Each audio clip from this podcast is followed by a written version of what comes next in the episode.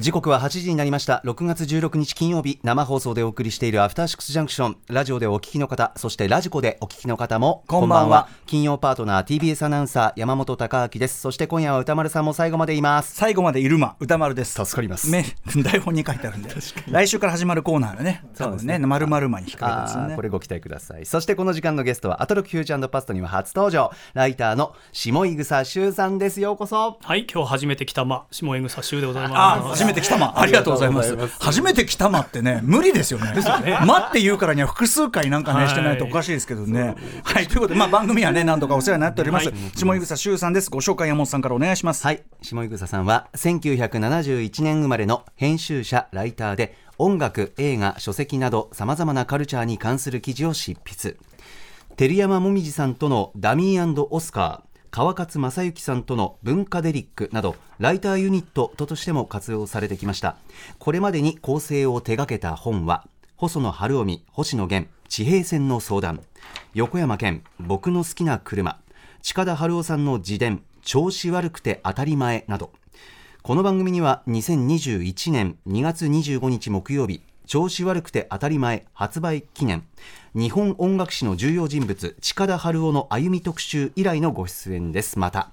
新宿三井ビル会社対抗のど自慢大会の専門家としてもお世話になっております。専門家っていう言い方 いいなんですかね。愛好家ぐらいの愛好家。ねはい。えー、と下井草さんね、今回このコーナー、まあ、お呼びすることになったのは、はいコンバット RECがですねとにかくもう折り入って、はい。折り入って推薦したいということで、まあ、もちろん下草さん、いろんな形で、あの私もあの川勝さんとか、ねはい。文化デリックにもお世話になりましたしとか、いろいろあるんだけど、あのー推薦したいと、このコーナーに。っていうのは、コンバット RECの考えでは、このコーナーは、あのーまあ、編集的なセンスがある人が向いてるだろうと、で加えて言うならばこの番組全体も含めてあの要は雑誌文化というか、はい。あのこの間三浦淳さんお越しいただいた時に雑誌タレっていう言葉を使って。ね。そうはい。雑誌タレ、確かに雑誌タレの出出城って、はい。あのタモリクラブなき今放送業界、はい。もうアフターシックスジャンクションか DOMMUNE かというねね。このにはい。ことになっておりですね、でまああのさらにやっぱりそういうもののこうなんていうかなこう継承というかそれを意識的にやっていくべきじゃないかということで、コンバット RECさんぜひ下井草さんにという、はい。でも我々もやっていただけるならそれはいいですけどさあなたねその簡単に言うけど大変なのよこのコーナーっつって、でまあお受けいただいちゃってですね、はい。ありがとうございます。ありがとうございます。12時間。はい。で、計12時間。もうなんかスーパー銭湯入ってて出たら、レックさんからなんか、はいツイッターのダイレクトメッセージでお願いしますってのが入ってました。ええ。ええ、もう逃がれないね、堀が、はい。堀は埋められたといった感じでございます。本当にありがとうございます。でですね、えっ、と、新宿三井ビル大えー会社対抗のど自慢大会のあの中継とかね、そういうのでもお世話になったりしたんですけど、えっ、と、それに関して久々のね、はい。コロナ禍を超えてと言いましょうか、久々の開催が今年あるということでメールが来ております。はい。ラジオネーム小僧さんです。今週はフューチャーパストを初めて下井草修さんが担当されるとのことでとても楽しみにしています。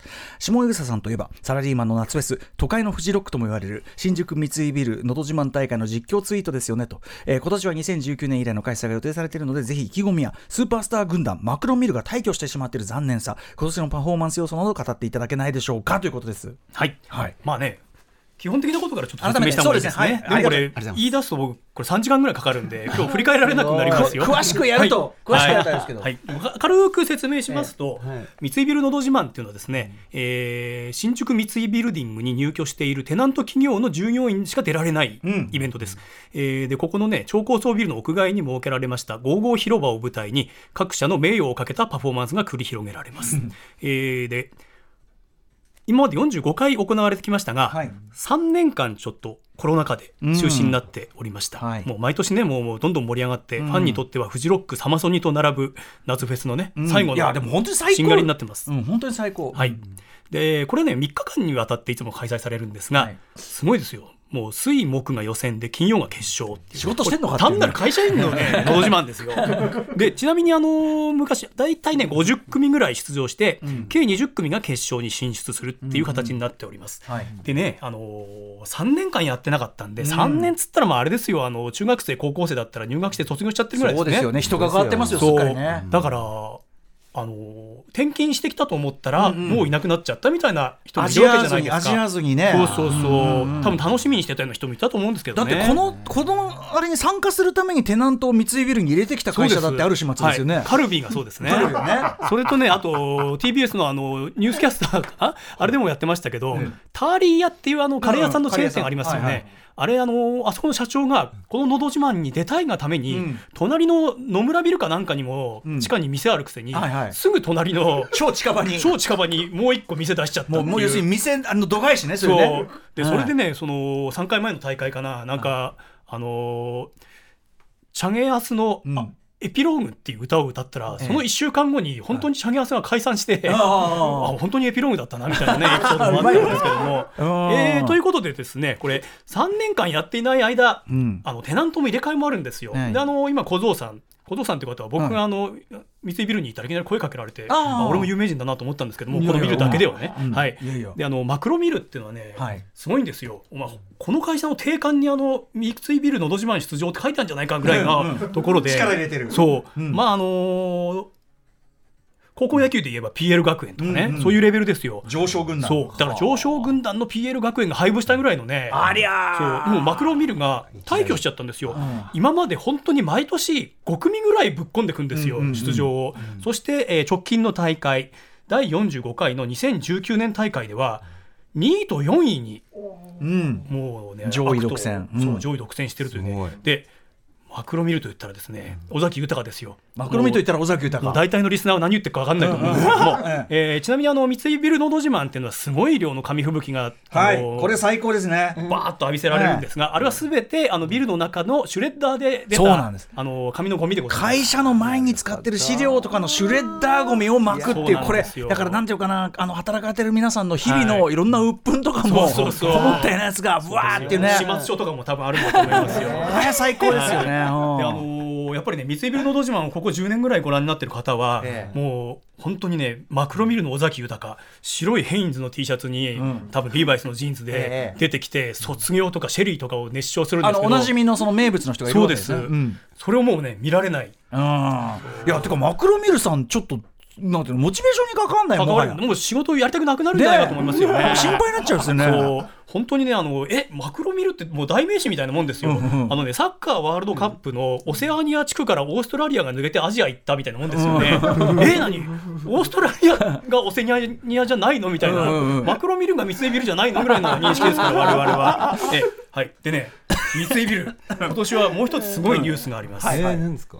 これ大変なんですよ、大変なあのね三井ビルのど自慢が休んでいる去年なんですが、うん。なんとこれ公式にはアナウンスされてないんですが、え三井ビルのど自慢がうん。演劇化化されました。演劇家はい、昨年ですねあの恵比寿の、えーシアターアルファっていうところでですね、うんうん。えーアガリスクエンターテインメントっていうあの劇団があるんですが、うん。そこがあの三井ビルのど自慢を素材に、まあ、したとは言ってないんですが明らかにしたとおぼしき確かにドラマチックな舞台だってある。うん。社員証っていうね。これはなんあかーあの輝く賞っていう意味でではい。この社員証ですよね、うん社員証会社の ID、それをかけてるんですけども、これ本当にね素晴らしい舞台で、うん。あは見たんですか？あんまり期待しなかったんですけど、見たらね本当にあの「ショーマストゴーオン」とかね、三谷さんの、あるいはあの中原俊の「桜の園」みたいな、バックステージもの裏でいろいろバタバタあるけどもあの舞台が始まろう舞台が進んでるんだけれど、裏では大変なトラブルが起こっているっていうやつで、でこれねあの面白かったんだけどびっくりしたのが、はい。あの見てると実在のモデル実在のモデルっつってもあの三井ビルのど自慢のスターたちですよ、これはあの人だなっていうのが丸分かりなんですね。要するにその毎年言ってる人よ。でもさ普通の観客わかんないわかんないですよね。で、そしてすごいのがですね、私、下井草周をあ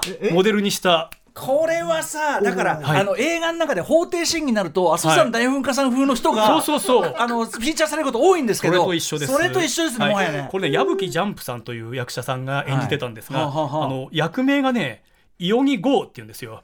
これあの東京お住まいっていうか杉並区あたりの方はお分かりかと思いますが、ええ西武新宿線の下井草の隣の駅が伊予木なんですよ。うわーなんか。はい。とまあ素敵素敵なもう、そこからもうこれのねあのうん。シーンは、この舞台は三井ビルをぶあのモデルにしてるっていうのが丸分かりなんですけど。すごいですね。それだけでもすごい、ええ去年面白かった、はいはい。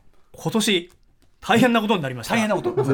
これねアナリスクエンターテインメントは割とあの、その劇団の役者さんとか割とあの、うん。舞台役者さんが演じてたんですが、大変ですよ。今年の8月18日から9月4日えはい。日比谷のシアタークリエでえ再演されますがええうん。役者が変わっててメジャー化というか。メジャー化されました、うんうんうん。あのー宝塚出身の方とかですね、えじゃあ。中川明典さんとか、はいはい。下井草さん役も。もうだからすごいイケメンがやってくれたらいやな嬉しいなと思ってたらうんうん。うんうん同じ矢吹ジャンプでさ はい。もうねこれシアタークリエってねあれですよ、森光子が放浪記やってたってことですよ。確かに。もうね三井ビルはでんぐり返りと同じ地位に上り詰めましたよ、これでもその三井ビルその主催者側は、はい。まあまああんまりその公認とかではなくしてないですけどね。ですよねきっとね。うん。まあまあまあまあまあ。まあ、もう東宝がやるわけですからね。でも舞台立てとしては確かにめちゃくちゃドラマチックじゃないですか。そう。そうなんですよ。でこれねこの社員証再演、えー拡大した再演がね、ん。どれだけ実は三井ビルのど自慢にリスペクトを捧げてるかってことが分かるんですよ、ええほうほうほう。8月18日から9月4日ってね、はい三井ビルのど自慢本戦とかぶってるんですよ、ええ。8月23、24、25、はいはいはい。でも23の夜と25日の夜は、この社員証の公演行わない休演してるんですよ。当日は？そうかぶらせない。あーやばい。そうリスペクトですよ。なんかいい。そうだからねすごいね。ファンはどっちも見れるようにっていうことですよ。いやそれでねそのかぶりでやってたらこの野郎って単なるそのそう搾取みたいになっちゃうけど。搾取ですよ。ああそうですか。そう。そんなことは言ってないんですが明らかにそうですよ、伝わってきますね。そう。あのすごいね。だからい側から伝わってくる。そうそううわクそう。ールだななんかいいなえあの本ちゃんの三井ビルのど自慢今年はじゃあ、はい。えっ、と結局何日から？8月23日水曜日24日木曜日が予選ですね、うんうん。そして25日金曜日が決勝になります。なるほどはい、いやということでじゃあもう社員証と合わせて見て、はい、ばってことですもんね。お楽しみいただければと思います。いやでもすごいことになりましたねだからね。だか、ららうん、僕もねこれせっかくなんでね、ん。あのアトロクに今年聴きたい曲とかね、うん。あるいはあの全国のこんなのど自慢がありますよって情報をぜひメールでお寄せください。はいはいまあ僕何にもね きたい曲言われても何も権限ないんで 別にあの下井草さんに言ってもしょうがないんですけど俺に言ってもしょうがないんですけど。工藤さんに言ってもしょうがないんですけど、はいみたいになってますけど。もう一緒に盛り上がりましょう。うん。いやいやでもあの、はい本当に僕あの放送があったんで、はい。頭のとこしかいられなくて、みたいな感じだったけど、でも実際に見ても最、はい。本当に最高にハッピーな空間だったし、ねもう日比ちゃんがお酒片手に、ね。もう決勝とか普通にプライベートで見に行って、はい。堪能してましたからね。ですよね。うん。全てのサラリーマンの夢をある意味ね、はい。スタープレイヤーズも入入んないテナントあっち。もう天気してくださいよ。したらもうガチでライムスター出てね。はい。持ってくる。ねえ。はい。はいということで、ありがとうございます。えっと下草さん側の何かこうお知らせ事などあれば、そうですね、えー私がですね最近またあの構成した本が出まして、ええ。まあ、2月なんですけども、えー近田春夫さんが文春新書からグループサウンズっていうあの一冊を出しまして、これのあの私聞き手と、えー構成を務めております。はい。これあのまあ GS グループサウンズってありますよね、うん。あのスパイダースであったり、はい。タイガースであったり、うん。であのムーブメントっていうものをねちゃんと総括した本を出そうということであの GS にもう GS を愛して非常に詳しい近田春夫さんにお話を聞いて一冊をまとめ意ました。外とその期の近田さんのね、はい。言葉がまとまってってねあれだもんね。そうなんですよ。であのグループサウンズっていうのがね最盛期が今から考えると昭和41年から45年のねたった5年間めちゃくちゃですよ短いですね。うん。その間に本当にあの一つのブームがバーッと盛り上がって、パーッともう勢いを失っていく様子、はい。で勢いを失っていってその放末のなんかもうと最初はね割とかっこいいグループとか出たんですけど、うんうん途中からネタ切れになって、ええ。あのーあよくわかんないギミックとか。そうそう。あのーあれですよ。ステージに犬を連れてきたり。あのメンバー全員がスカートを履いていたりってわけのわかんないムーブメントになっていくんですよ。うんうんうん、その何かあのーライズフォールのね、悲しさっていうものをちょっとまとめてはい面白い形になっしてます。かも近田さんのね、はい。目線だから、はい、なんでね、あの第1部は近田春夫によるグループサウンズ論、これはあのスパイダースとかブルーコメッツとかですね、えー主要9グループに関して近田さんが語っています。うん。で第2部が割とあの豪華な対話編、対談になっておりまして、はい。えータイガースの瞳みのるさんと、ん。ゴールデンカップスのエディ・バーンさんと近田春夫さんの座談会。そしてあの作曲家、グループサウンドを盛り上げた作曲家ってたくさんいますけども、ええ。その中でもまあメインどころの鈴木邦彦さんにんうん。根掘り葉掘りお話を聞いております。これ結構すごかったのは瞳実さんってあの、今76歳なんですかね、うんうんうんなんですけど5歳の子供がいるんですよ。あそうなんだ。アルパチアルパチーノばりに。そうなんですよ。しかも瞳実さんってあのタイガース辞めてから、うん。完全に芸能界から顔、あのんうん。足を洗って、え。慶応大学に入学してあそう卒業した後は慶応高校の漢文と中国語の先生になるんですよね。えー。でそれで定年まで勤めてその間は一切うん。テレビとかにも出ないし、うんうんうん。タイガースのメンバーにも全く会わなかった。へでただもううん。定年で退職したあたりから、んうん。あのタイガースのメンバーと久しぶりに和解して、はい。あの音楽活動を始めたんですよ。でもやっぱ若いってワードが出るような感じではあったそうなんですよね。でしかもタイガースってあのコーラスで有名だったグループなんですけど、うんうんひとみさんはドラマーだから、うんうん全く歌わなかったんですね。はいはい。なのになんか、あのー再デビューしたらいきなり歌い出して、ん なんか他のメンバーに話聞いたらなんかあいつ最近歌いたがってんだよねみたいなこと言ってて。でひとみさんに関してはあのー今月の25日にジュリー澤田研二さんのコンサートが、あの埼玉スーパーアリーナ、ええ。数年前にあのなんか直前でキャンセルしたんですよね。あれのリベンジなんですけど、はい。そのコンサートジュリーの誕生日に行われるコンサートに、うん。ひとみさんと岸辺一徳さんと森本太郎さんがうん。演奏するっていうね、そういうのがありますんでしかしそのさその間の教え子さんたちもびっくりですよねびっくりですよね。多分えっつってジュリーとやってたのにそうなんですよ。あれあのタイガースみたそいな。う。しかもねなんかね息子2人には一切あ。自分がタイガースだったことを言わなかったらしい、18歳になるまで全くバレてなかったっていうんですよ。へーでもやっぱそのね紛争とかねああいうこうコスチュームとか着てないと分かんないですよね。そへー。あうはい。ということで、はい、えー、とこちらも楽しみ、グループサウンズ、これはえっとどこから出るんで、はい。もう一回これはね文春新書ですね。新書ね。はい。わかりました、これ絶対ちょっと必読だわ、これ。はい。はい、ということで、本日のフューチャーパスト、この後、お知らせの後、下井口修さんとお送りしたいと思います。よろしくお願いします。After Six Junction. 1週間でお送りしてきた情報や聞きどころをまとめて紹介するアトロックフューチャーパスト。本日のお相手改めてライターの下井草修さんです。よろしくお願いします。お願いします。そして歌村さんも最後までいる日です。へい、喜んで、台本に書いて。ある台本通り。はい。これ、あの、箕輪田君がよく言うセリフですね。もう、多分面白いこと思いつかなかったでしょうね。自分のテクス、テ手癖書いてある。伝わる何か、んさあ早速今週のアフターシックスジャンクションを振り返ります各パートナーが選んだ BGM をバックに振り返っていますまずは6月12日月曜日月曜パートナー熊崎和人です。6月12日月曜日振り返っていきましょう。この日は歌丸さんお休み。代打パーソナリティとして TBS ラジオ土曜の夜を受け継いだ男そうです。トークアバウトでもおなじみのダイスの工藤大輝さんが来てくださいました。6時半からのカルチャートークでは元プロバスケットボール選手で解説者の佐々木クリスさんに NBA や B リーグワールドカップなどバスケットボールの最新情報を紹介していただきました。7時からのミュージックゾーンライブダイレクトは8人組ボーイズグループオクトパスから四谷真介さん小瀬直樹さん登場。7月5日にリリースのニューシングル「スイートワンコーラス解禁。さらにスイートのファンクラブ版に収録されるライブ映像から4曲披露してくださいました。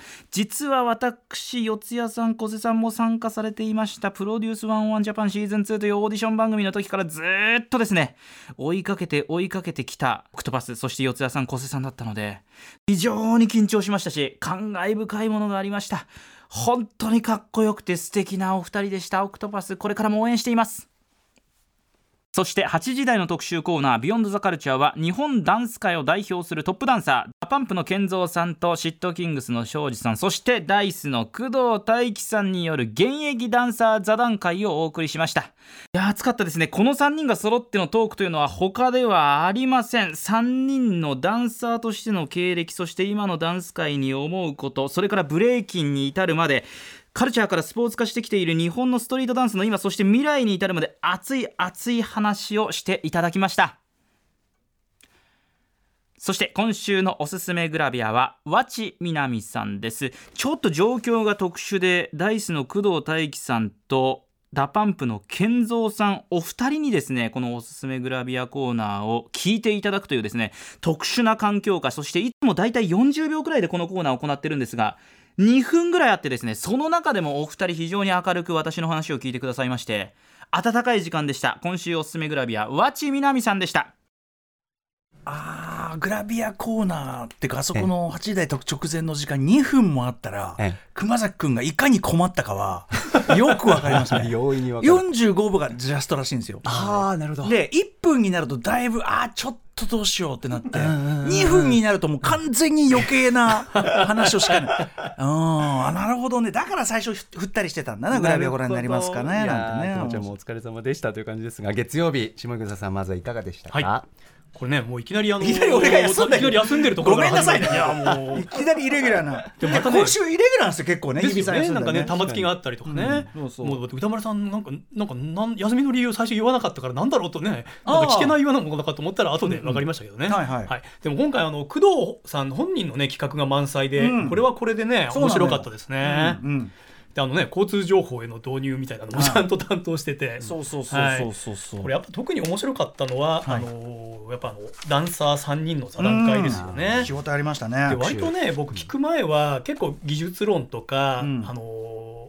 ダンスしてない人が聞いてもあんまりわからない内容になるのかなと思ったら結構開かれた感じのね、うんうん。あのオープンな内容であの聞いてて面白かったですよ。はい。はい。うん特にねあのロロックダンスって話したんですけど、うんうん。ロックダンスっていうのはジャズダンスみたいにロックで踊るようなことかと思ってたら、あれってあのあのかこうかなんですよね。かこうカチッカキッて固めるカキッてね。パキッパキッてこう。ROCK じゃなくて LOCK なんです。ね。そうそうそうはいそうそうそう。そういうね全然知らない知識を得られたんで面白かったですけど、うん。あとまああれですよね。あの歌丸さんも言ってましたけどそのヒップホップとかにも通じますが、うん。えーそれまで割とねストリートっぽいものだったのが、あはい。の学校でやるようになって、まあ評点をつけられるようになって、なんかその元々の文化っていうのが失われていくことへの危惧みたいなのもありましたよね。うんうん。ね、でもそのなんかすごく面白いなと思ったのはそのいろんなこうなんていうかないろんな次元で話できるんですけど、シットキングスさんがそのでもいろんなテイストを取り入れてって自分たちはでそこであんまりその怒られてこなかったあはい。このね怒られてこなかったって言い方が面白い。面白かったですよね。まあうん。ぼ僕ら 僕らはライムスターはライムスターで怒られ怒られるって分かりませんけど、はいはいはい。あでも似てんなと思ったんです、はいはい。あのいろんなスタイルとかいろんなあれをガンガン取り入れて、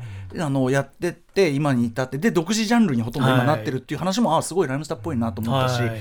あのだけど同時にシーンのど真ん中でも全然ずっとやってきててっていう、その自由があるからこそいろんなことやってるんだよね、はい。みたいなのとか、あのーそこはすごいね庄司さんのねあの話はすごく、うん。まあ、あの僭越ながらすごく共感したあたりですね。はい。でもあの昔のあのダンスコンテストの話とかしてて、うんでね最近その学校の科目になったりしてあの点数つけられるようになったっていうけど、昔からダンサーはコンテストがいっぱいあったから、うん点つけられるのには実は慣れてるんだみたいなこと言ってその話の中で、うん。はい。昔のそのダンスコンテストには100点中衣装点が20点っていうのがあったっつって。踊りじゃなくて衣装で20点つけられるのかよみたいな、うんうんうんうん。うん面白いなと思いましたね。ダンスシーンは本当にあのい音楽的には本当にヒップホップとかそのラップしてる人たちと、はい。まあ全然重なるっていうか、ね。伴同じね同じとこしかも同じとこにいるはずなのに、はい。結構ね文法というか、はい。違うんですよルールとか力学が。はい。どっちかっていうと早く成功してるのはダンスシーンの方なんで、はいはいだから僕もなんかこうちょっとなんか隣の隣のクラスのあそういうことになってんだみたいな、はい覗いてる感じもありましたね。はいですよねそのねなんか水商売っぽさとの距離の取り方みたいなのもありそうですますよね。そうですね。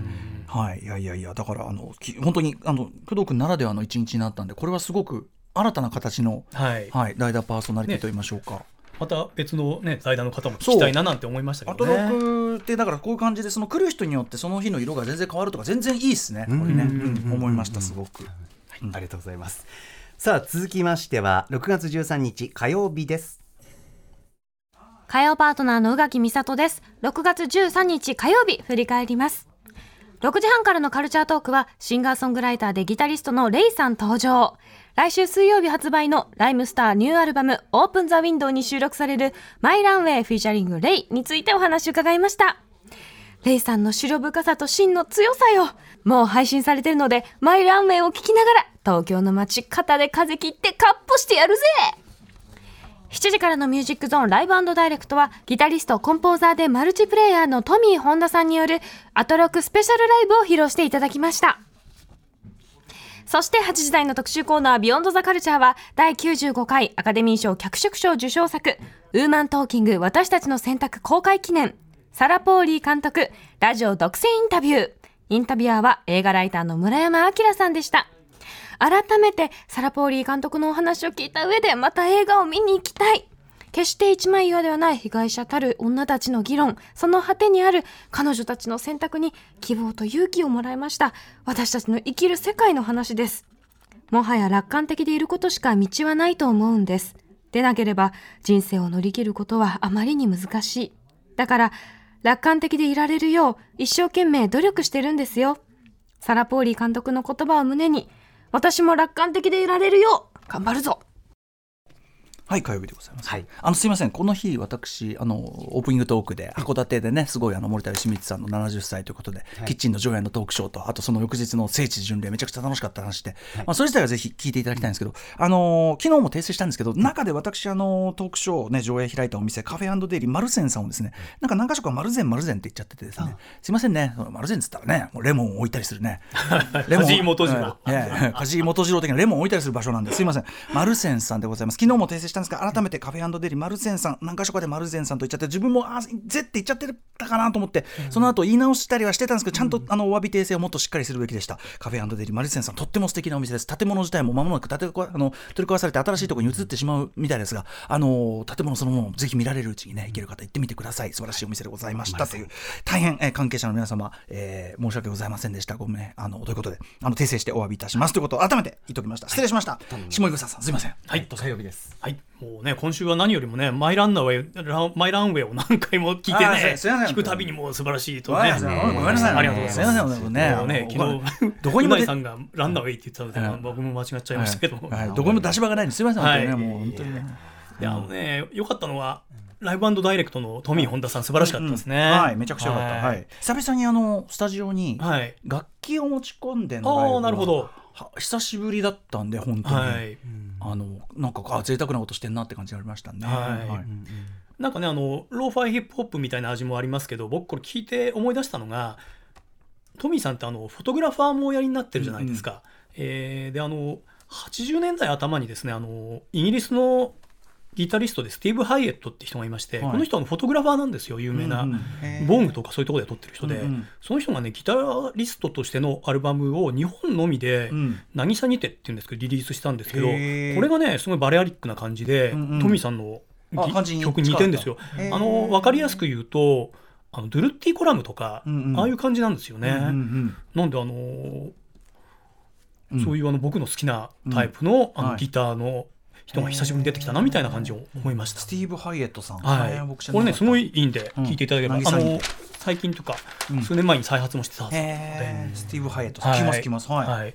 であとはあのーサラ・ポーリーさんのねインタビューが素晴らしかったですね。うん。はい。8時台。あれやっぱりあの映画ちょっとね途中あの、まあはい言えないですけども、ええ。とある曲が流れるシーンがあれはびっくりしましたよね。あのあ予備知識みねねいらないで見ると。そうそう。結構なんていうか、S、SF 的な。SF なんですよ。あのーなんか世界がガラッと。そうそう。パラダイムが変わるんですよね。だから最初映画始まった時は、僕あのヒモンジナサニエル・ホーソンのヒモンジってあるじゃないですか、ススカーレット・レター、ええあれと同じような感じで17世紀とかね、そういう感じのゴシックな話かと思ったら、まあ洋服がねちょっとうん。割と20世紀のもんなんでそれは違うだろうなとは思ったけれども、うんうん。それでもしかしっていう感じのねね。設定でしたよね。本。当に。だから、なんだろうね。あの過去の話かと思ったら次女の物語だったみたいな。そうそうそう本当にそんぐらいの。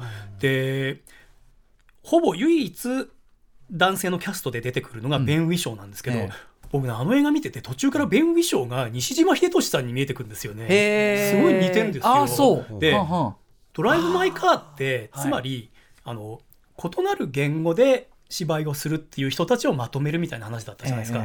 この映画って女性たちがとある問題に関してうん。異なる意見を戦わせるっていうものの初期をするのがうん。ベン・ウィなんで、なんとなくねあのドライブ・マイ・カートの共通点みたいなのをちょっと感じながら見ておりました。確かに口元とか近いかもしれない。似てますよ。もう一回見たら分かると思います。はい。でちなみに僕あのこの村山明さんとはですね、うん。あのえ？20年前ぐらいかな、ん一度だけあのお仕事したことがありましてですね、はいはい。あ18年ぐらい前か。うん宝島からあのハリウッドハリウッド無駄脱ぎ女王選手権っていうですね ハリウッド映画でどのシーンにあの裸のシーンがあるかとかですね。時代ですね。そうそう。うん。そういう本をの中で僕とクレイ響さんという方と村山明さんの3人で、このこの映画のこのヌードシーンが素晴らしいとかうん。このヌードシーンにがっかりしたという座談会をやっております。時代ですね本当にね。久しぶりでした。うん。村山さんのねあのおもいろんなところにクロスポイントがあるという村山さんでございます。はい。ありがとうございました。ありがとうございます。さあ続きましては6月14日水曜日です。N スタピンチヒッターのため急遽お休みとなった水曜パートナー日々真央子アナウンサーに代わってうないりさです。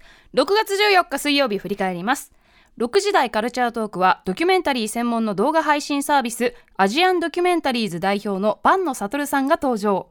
6月20日の世界難民の日に先駆けて難民関連のドキュメンタリー作品を紹介していただきました。入管法改正を受けていろんな意見が飛び交う中で自分の答えを見つける第一歩としてやはり世界のリアルを知ることが大事だと感じました。皆さんぜひアジアンドキュメンタリーズで検索してみてください。そして7時からのミュージックゾーンライブダイレクトは5月24日にミニアルバム Where をリリースしたバンドリーガルリリーが登場。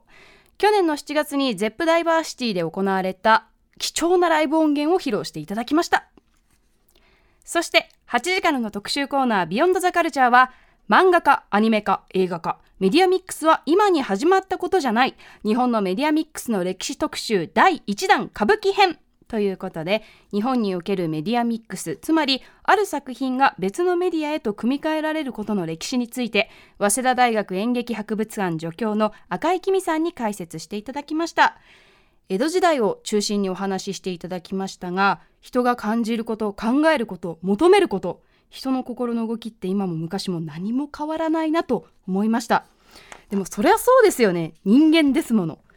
エンタメを求める気持ちは一緒ですし江戸時代の人がすごく身近な存在に感じるお話でしたということで木曜日も私が振り返りますまた後ほどはい、水曜日です。島口さんいかがでしたか？もう何よりね玉突きがびっくりしましたね。あのー は日比さんがね急遽はい。N スタで、まあ、あのホラン千秋さんが体調不良ということで、ははい。いもうどもうどうにもなんなくて、ねはい、というような感じでございましたけど、どうなん。のかなうん。どうもなんないかなあるけど、まあまあまあうなぎさん来ていただいて、はい。すいませんイレギュラー本当めちゃくちゃイレギュラーな週 ですね。すいません本当にね。もうすいません。すごい波がかぶったなみたいな感じがしましたけどね、はい、この日はねいろいろまああのカルチャー的なものが充実してまして。ぱい本当にメモを取ってきていただいてはいありがとうございます、あの難民関係のね、ええ。映画のね話は面白かったですよね。さんのねはい、はい。うん。あの例えばあの「いつか祖国へ IS 戦闘員の妻たち」って。うん。これねあそういうことになってんのかって、まあ、我々ねあの IS のニュースとか見てもそれがねちょっと一段落しちゃうとそんなにあの興味を持続しないんですけどやっぱりその人たちは残されてるわけで、このなんか世界中から見放されたってなんかあの IS に自分から志願していっちゃった人の奥さんがその後どうなってるのか、うん結局難民化しちゃって、えでそれを支援してるのが自分たちも難民であるクルドの人たちだっていうのが難民とか敵ですね。敵？そうそう。元敵うん。元敵？ですもんね、はい。うん。うん。そういうね、あのー知らないところでいろんなことも起こってんだなとは思いました。え。ねはい、であと Live & Direct ではやっぱりリーガルリリーってね初めて聞いたんですけど素晴らしいですね。あ最高です、うん。はい。また3人がですね、はい。なんかあの素の時の佇まいがすごいいいんですよね、あそうなんですか。あのズーム越しに3人があのパッション赤坂はいはいはい。で横並びでなんかニュース番組みたいに横並びで言ってますね。なんかデコラみたいなところにいましたそうよね。そうそうそう。なんかねなんかすごい仲良さげですね。よかったし、はいあとサウンドが意外とヘビーっつうかね。ですよね。まあかっこいいですよねやっぱうねん。割とボトムがね効いてる感じなんですよね。そうそうそう。そうなんですよそうなんですよその上で割とねギターとかはジャングリーな感じで、あのシューゲイザーっぽいっていう感じでうんうんうん。よかったですね。はいで「ハイキ」っていう曲がなんか僕は最初はあの、はい。い、わゆる英語の「ハイキー」ってあるじゃないですか。あはいはい。あれをかと思ってたらあの廃棄物の廃棄なんですよね。しかもあの食べ物のなんかそのテーマにした漫画のドラマからからうん。廃棄処分されるなんとか。でも腐りかけが美味しいみたいな、ね言ってましたね。うん面白いですよね。歌の例えとかもね、ちょっとねあのポストパンクであったり、うんうん。あのシューゲイザーであったりなんかいろんな、ね、音楽を感じたんで今後ねちょっと注目して聴いていきたいななどと思っております。リーガルリリーさんはい。はい、であとこれもねあの新概念提唱コーナーの過去録、これは面白かったっていうかこれ地獄のようなコーナーですよね。えーああ地獄のようなと、はい、まあまあまあ今回はね。今回はそのなんかちょっと変なこと言っちゃったっていうね、はいうん、ちょっと説明がすいっぱいいっぱい必要なのでぜひ皆さんあのポッドキャスト聞いていただきたいですけど、はい。まあまあ私ですね。私が口走ったはい。親父ギャグですね親父ギはャグね。い、。それをもう一回聞かされるっていうね。えーでもまあ即座にその、は自分でそのこれは低レベルであるというふうに言ってたんで、まあまだ救われましたけどね。はい、あのライターの仕事ってあのインタビューすると、はい。それのテープというか録音を後で聞き直すじゃないですか、ええええ。その時に明らかにこいつつまんねえ質問したなみたいな。それであのバイブス空白がうんうん。訪れるみたいなのをもう一回聞かされるのは地獄なんですけど それと同じものをねその過去録には感じました。下井草さんにもそんなものありますか？ありますよ。もう明らかにこのその場しのぎのための質問したなみたいなさ、うん。嫌な空気が流れるんですね嫌な空気が流れるんですよ。え？みたいな。ね、しねこれだからラジオってやっぱりそういうこう生の空気が残っちゃうしね聞かれちゃうからね。ね。恐ろしいあたりですよね、はい。すいませんもうこれはもうしょうがない その分その分のギャラもらってると思うしかない、はい。ね。です。ねね。であのめその後の「ビヨンド・ザ・カルチャー」のメディアミックスの歴史っていうのこれもね本当に面白かったですね。はい。江戸時代にねそういうタイアップみたいなものが実はいっぱいあったっていうね、ん。であの僕ね実は国文化卒なんですけどおう。全然あの 江戸時代の文学について自分は何も知らなかったなとうんいやいやいね反省させられました。意外と多分そのあこれはだからあの赤井きみさんが、はい。あの調べてることでやっぱりその多分こまだまだ赤井さんお詳しいけどっていうところあるんじゃないですかね。なんかあの赤井さんとも終わった後言ってやっぱ観客論込みの、はい。そのなんていうのかなその作品史みたいなものってあんまりまだ研究としてはされてなくて、はい。すごいだからなんていうか抽象的な作品表になっちゃうんだよねうですよね。れって話で。そうどうやって需要されてきたかを考えずに大衆文化なんか考えようがないのにっていう話で、はい。はい、そうか。もう特にあのね、あの浮きなんだあのあれ全然関係ない落語家と、はい。そのなんだっけあれのそのあのなん歌舞伎ですか？歌舞伎の、うんあのなんていうの浮世絵？はいはい。でこの2つの関連性が何だかはもう今となっては分からないっつって。はいはいはい何それ？分かんないんだみたいな。そう元ネタわからないそう。ですよね。その当時の人は読み取ってた共通はいはいはいこうコードがあるっつってうん。面白いと思って、はいそのコードで言うとあのね浮世絵のあの顔の特徴って今見るとなんかなんでこんなに顔長いんだろうとか思うんだけど。全部同じとかね。そう、あれはだから当時の人は全員あのお客さんっていうのは、うん。この人はあの鼻が大きいっていうことで知られてるみたいなね。鼻が大きいでおなじみなんとかみたいなねことだったりするんですよね。だから猫猫耳属性とかああいうないんちゃら、なんちゃら属性に近いかもしれないですねやっぱね。だから200年後の人が、あのコロッケのモノマネだけを見るみたいな感じですよね。やばいですね。そうそうそう。それは見てほしいな。だから岩崎宏美とか野口五郎とか三河健一のこと一切知らずにコロッケだけ見て、そうね。なんだろうこなんでこの人は鼻ほじってんだろうみたいな。ねと か棚ほじる歌手がいたんだなみたいな。ほじってねえよみたいなねだから我々はそのほじってないことはコードを共有してるから、うん。当然ほじってないの知ってるけど。知ってるんだけどうん、もう後世の人はねあこの後世の研究者はこのモノマネの元となった野口五郎さんという人は鼻をほじって歌ってた人なんだなみたいなね。ね鼻をほじって笑わせね。笑わせてる人だったんですよ。本当だよね。そう。とかロボ父ちゃんのあのコロッケさんのね下りとかもうはい。わけわかんないみんなもねそう面白いわ。そうそうしてもそういうなんかねだからあのメディア間のあのインターテクスチュアルな感じっていうのは、だから実は今のねモノマネとかにも通じるものあるんだろうなって思いましたね。我々が当たり前のように享受してるもんなんか絶対ありますよね、そうです。だからあそうだよ。だからあのあれよ。社員証とか社員証もそうですよね。社員証あれはそうですよ。これななのこれみたいな。これ何それ会社の人がなんかやっててみたいな。そうそうそう、だからねこれは会社の「のど自慢」がツイッターで盛り上がったのを演劇化しましたってすごい難しい文脈があるからね。ハイコンテンツ。ねしかもそこにこのライター役？そうそう。下井草修さん。これ誰だ？みたいなね。ね矢吹ジャンプさんが演じているという。そうそうそううん。あー面白いですね。というね面白い曜日でございました。ありがとうございます。さあ続きましては6月15日木曜日。水曜日に引き続き木曜日も振り返ります。木曜パートナーうないりさです。6月15日カルチャートークはゲームジャーナリストのジニさんが登場。歌丸よ XBOX ゲームパスは映像と題しておすすめの作品を伺いましたえー4つの作品ご紹介いただきましたが1つ目が横スクの謎解き要素のあるアクションゲームインサイド。そして2つ目が車のオープンワールドゲームフォルツァホライズン5そして3つ目がポストアポカリプスものとしても有名なフォールアウトシリーズのオンライン作品フォールアウト76そしてまだ発売されていない。9月発売予定の宇宙を舞台にしたオープンワールドゲームスターフィールド。この4作品ご紹介いただきました。スターフィールドは私は何年も前から待っていた待望の作品でこれがまさか初日から XBOX ゲームパスに入るなんて驚きました。一度ね入ってたんですけどスターフィールドに照準を合わせて再び入りたいと思いました。そして7時からのミュージックゾーンライブダイレクトは世界的な DJ プロデューサーリミキサーの広志渡辺さんが登場。自身の楽曲「リブ・ザ・ライフ」を19組のアーティストがリミックスしたアルバム「リブ・ザ・ライフ・リミキシーズ」発売記念のスペシャルミックス音源を披露していただきました。さらに8時からの特集コーナービヨンドザカルチャーは現役 DJ が選ぶ2023年上半期ベスト J-POP 特集ということで7人の DJ がフロア感満載の選曲を披露してくれました DJ コウさん、豆腐ビーツさん、アリンコさん、秋奥マガイさん、セクヤマさん、オキテポルシェさん、そして DJ 福武さん、皆さん選曲最高でした。ありがとうございました。私の上半期ベストは間違いなくマイランウェイフィーチャリングレイです。以上、木曜日でした。すいませんね本当にね。もうありがとうございます、しょうがない。ねもう出る場所ないんだからしょうがない。配信中ですよ。さてはい。木曜日です。はい。いかがでしたか？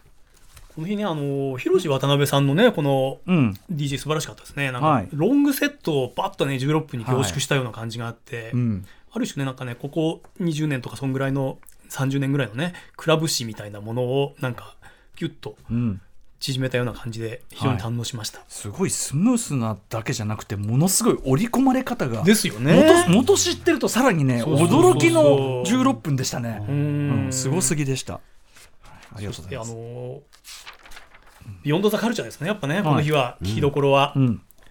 20 2023年上半期のベスト j p o p うん。これね、あのー僕もあそんなに知ってる曲じゃなかったんですけど、うんやっぱりどれも素晴らしくて、聞けばいいですよねやっ聞けばぱねね感激しましたうね。ん。でね d j k o さんが、あのー紹介しました菅田将暉さんのうん。弟さんのこっちのケントさんのうん「どんぐりゲーム」とかね、うん。これあのーちょっとねあのサイのカンナムスタイルとかね。ああ確かに。あるいはあのラレラジオフィッシュの「パーフェクトヒューマン」確かに確かに。あの辺をね思い出す感じがありますよね。はい。うん。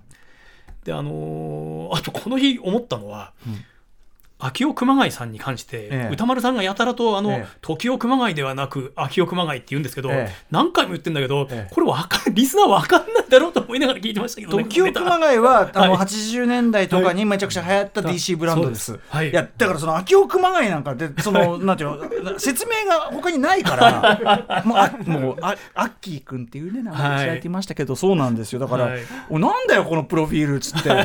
のどうすりゃいいんだよと思って、まあ、時を熊谷の説明までするとよいよねめんどくさいんで。ですね。そうなんだ。から時を熊谷が自分で調べてくださいってことですよね。もう僕その時聞きながら調べましたもん、はい、めんどくさい名前く知ってたけど。めんどくさい名前つけないのよっていうね、はい。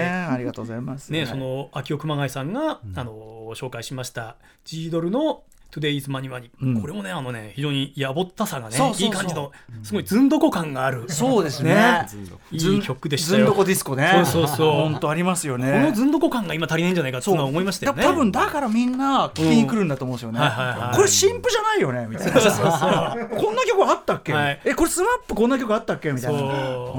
なんかね何かディスコ歌謡とかああいうね、はい。かコンピに収録されてそうなもんですけどね、うんうんもうね今あのずんどこな土足感こそが多分我々が求めているものなんじゃないかというふうに宣伝されたもんばっかだとねちょっとつまんなくなってきちゃうからね。そうですよね確かに。はい、あとはねあのねオキテポルシェさんがええ紹介したね、ウィンクミュージックサービスのローマネチャもう説明不要でしょこ素れはね。晴らしいですね、うんでもねただね沖手さんあのこの回ってうんそれぞれのあの DJ の方が、うんあの書いたっていうかおすすめのコメントをええうないさんが読むっていう形だったじゃないですか。えで沖田さんのコメントがの内容が、はいあのこのうローマでチャオがあまりにも素晴らしすぎて、もう自宅椅子でフル失禁とか言ってたんですけど 本当はうないさんに読ませんなよってね あすいません軽いセクハラな感じがあ申し訳申し訳ございません。そうかそうかそうか。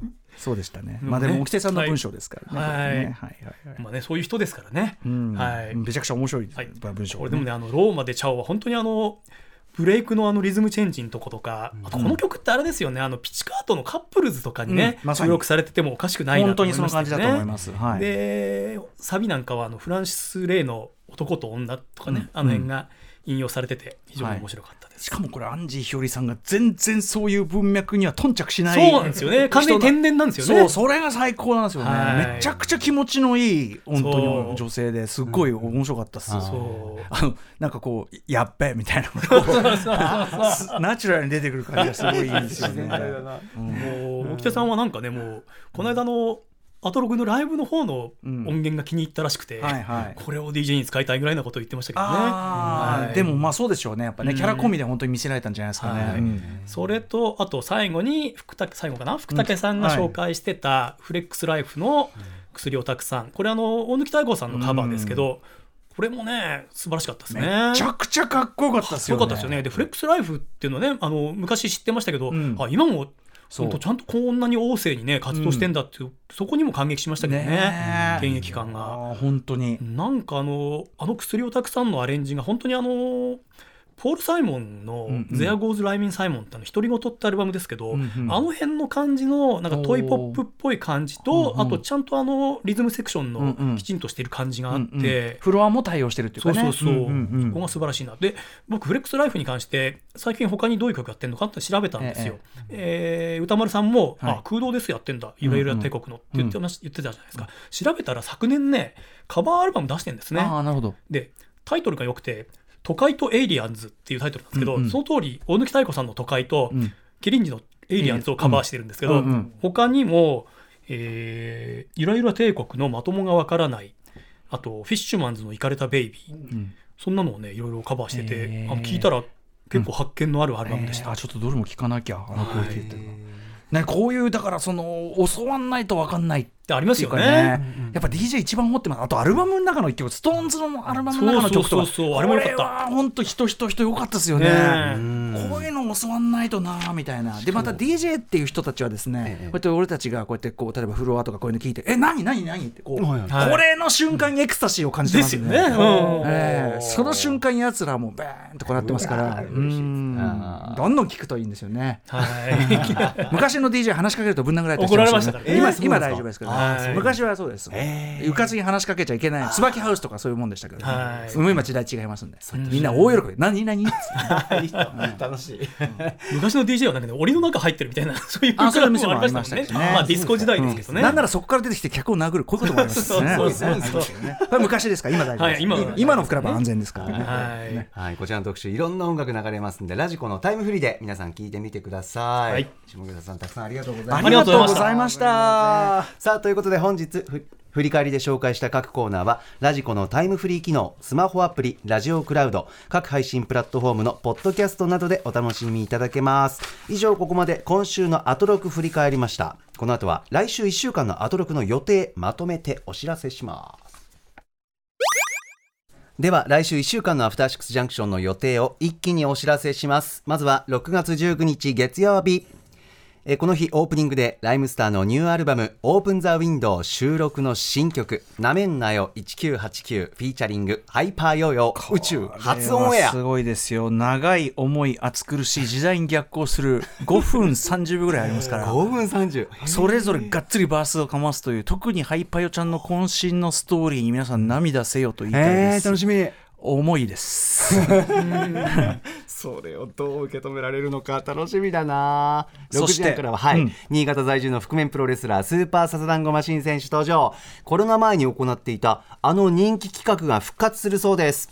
7時からはバンド WONK のキーボーディスト江﨑文武さん登場。8時からはノーナリーブス西寺豪太プレゼンツ洋楽スーパースター列伝。生きる伝説スティービー・ワンダー特集パート2 20日火曜日この日はリリース直前です。ライムスターニューアルバムオープンザウィンドウ全曲解説祭り。ライムスターが全員集合し、6時台と8時台でアルバム収録曲を解説していきます。全曲かけます全曲かける。最後にアルバム表題曲「オープン・ザ・ウィンドウがが最後に解禁っていう感じで頭でアフターシックスのあのフルバージョンから始めます番組を。で最後にオープン・ザ・ウィンドいかす。でで間は、はい。あのどの曲をどの順で解説するかガチャで決めます、そこで出たガチャ。はい。出たガチャ。ガチャで決めます。あ、そうですか。でしかもね、そこでねまあ今もねやっぱ DJ がいますんでね DJ ジンが、なんか考えてくるみたい DJ ジンのライブダイレクトってことになってるんです。うわーす。みませんね本当にね。改めて。ほ他に場所がないんで。そんなことないですよ。アルバム表題曲オープンザウィンドウフィーチャリング JQ from ナルバリッチも宇宙宇宙初音これはでも本当に渾身の一曲なんで、もう今回の本当に核になる、めちゃ本当に魂削ったとはこのことという一曲なんで、ぜひ、はい、聴いていただきたいですね。要チェック。ですよ。改めて7時からのライブダイレクト DJ ジンさんによるライムスター完全アナログミックスお送りします。すみません、お邪魔します。ライムスター全員です。よさあ続きましては21日水曜日。えー6時半からは第3水曜日ということで SDGs ジャンクション地球を笑顔にするラジオをお送りします7時は先月配信シングル「春消し」をリリースしたバンドグソクムズ登場。8時は特集上映開催記念映画作家ジョン・カサベテス特集。解説は日本のカサベテスブームの火付け役編集者で映画プロデューサーの松田博子さんです。22日木曜日6時半のゲストは木曜パートナーうないりさアナウンサーによるうん、ファイナルファンタジー16発売当日レビュー。発売だからその前日の夜12時にパコーンってその多分ダウンロード可能になってそこからもう可能な限りプレイして。うなぽん大丈夫か？どれくらい寝てねっつってますけどちゃんと寝ろよっつってますけど。うん。でも聞きたいし、みたいな、はい。えー7時はラッパーのトカゲフランケン初登場ですえーそして8時からはタカラトミーオフィシャル企画です。大アクロン新作大発表会。ゲストはダイアクロン開発のレジェンドタカラトミー高谷元樹さんです、そして玩具遊びのプロドロッセルマイヤーズ代表の渡辺則明さんです。さらにダイアクロンに関する質問や感想そして感謝疑問など募集しております。メールアドレス歌丸アットマーク tbs.co.jp 歌丸アットマーク tbs.co.jp まで。私の私物を持ち込もうと思っております。おそうですか、えー見たい見たい。23日金曜日。6時半からの週刊映画辞表ムービーウォッチメン。来週はスパイダーマン。アクロス・ザ・スパイダーバース。荷が重い。満を持してって感じですね。荷が重い。来たね評論ですよ、うん。が。7時は7月2日にワンマンライブを控えるバンドレトロ理論初登場です8時はこの1週間の番組を振り返るアトロックフューチャーパストです。次回のゲストは脚本家映画監督スクリプトドクター三宅龍太さんです。ということでライムスターの新曲「マイ・ランウェイ」フィーチャリング「レイ」に乗せてエンディング他に場所がないもんすみませんすみませんさあ下井草さん。あのせっかくなので最後に何かお知らせことまだあれば、はい。最近あの僕あのクレアトラベラーってあの旅行雑誌によく原稿書いてまして、最新号があの目覚めのタイということでバンコクとかチェンマイの取材をしてまいりました。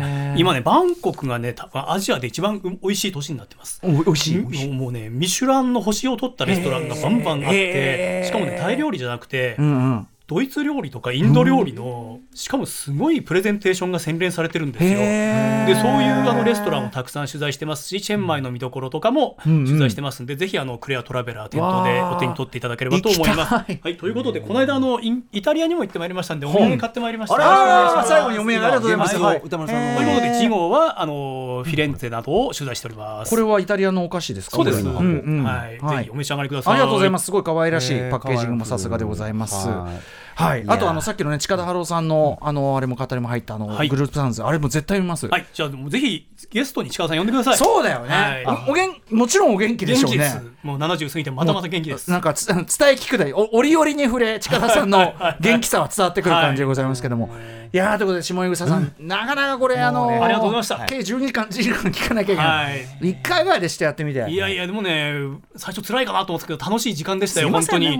はい。これだけね集中してねいろいろなカルチャー浴びるってことないんで、うんはい。今後もねぜひ今回あの何も失敗していなければお呼びいただければと思いでもないますとんでもない。よろしくお願いします。あのなんか気軽に頼めし頼める仕事ではないんですけども、はい。下井笠さんさえよければこちらこそ、あのこれに懲りずまた、はい。あのお願いしたいなと。三井ビールのど自慢のない時間にお願いします。確かにねその話がね、はい。増えるからね、はい。ああとまあレギュラー集というか、まあ、でもなんかこういろんな変わったことがあるのもね、ええ。生放送の醍醐味でいすから、ね、や本当に本当にはい。楽しんでいただければと思います、今週のフューチャーパスト下草修さんでした。下草さんありがとうございます。こちらこそありがとうございます.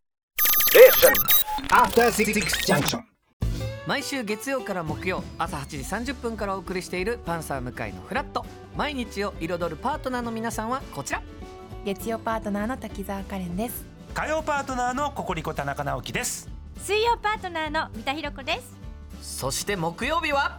横澤夏子です。ヤーレンズのデイ淳之介です。奈良原まさきです。横澤夏子ちゃんとヤーレンズが各週で登場今日も一日頑張ろうのきっかけはパンサー向井のフラットで